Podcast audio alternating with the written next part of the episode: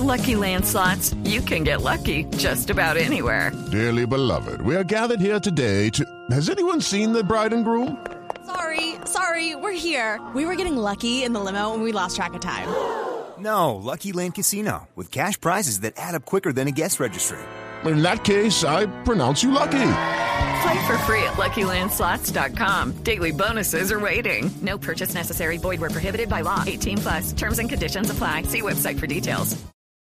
3 de la tarde, 30 minutos. Las noticias, las más importantes hasta ahora en Blue Radio. Bogotá retira su postulación para ser sede de Miss Universo 2015 tras la polémica declaración de Donald Trump sobre inmigrantes en Estados Unidos. Daniela Morales.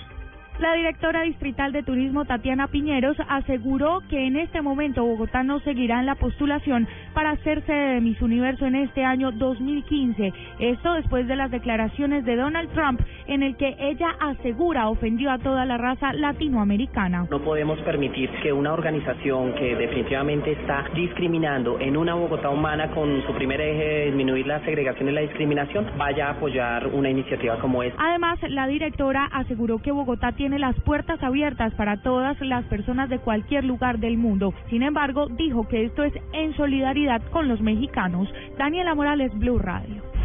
A esta hora hay información de último momento en los Estados Unidos. El ex paramilitar Salvatore Mancuso acaba de ser condenado a 15 años y 10 meses de prisión en los Estados Unidos. Esta condena de Salvatore Mancuso se cuenta a partir de agosto de 2006 con reducciones que podrían dejarlo con una condena ya en sí, en concreto de cuatro años y medio. Es la información de último momento que se produce en los Estados Unidos.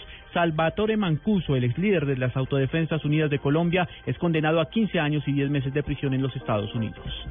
En la tercera medición del año que hace la encuestadora Gallup, correspondiente a junio de este año, muestra una desaprobación de la gestión del presidente Santos del 66%, en tanto que apenas el 28% avala los resultados de su mandato.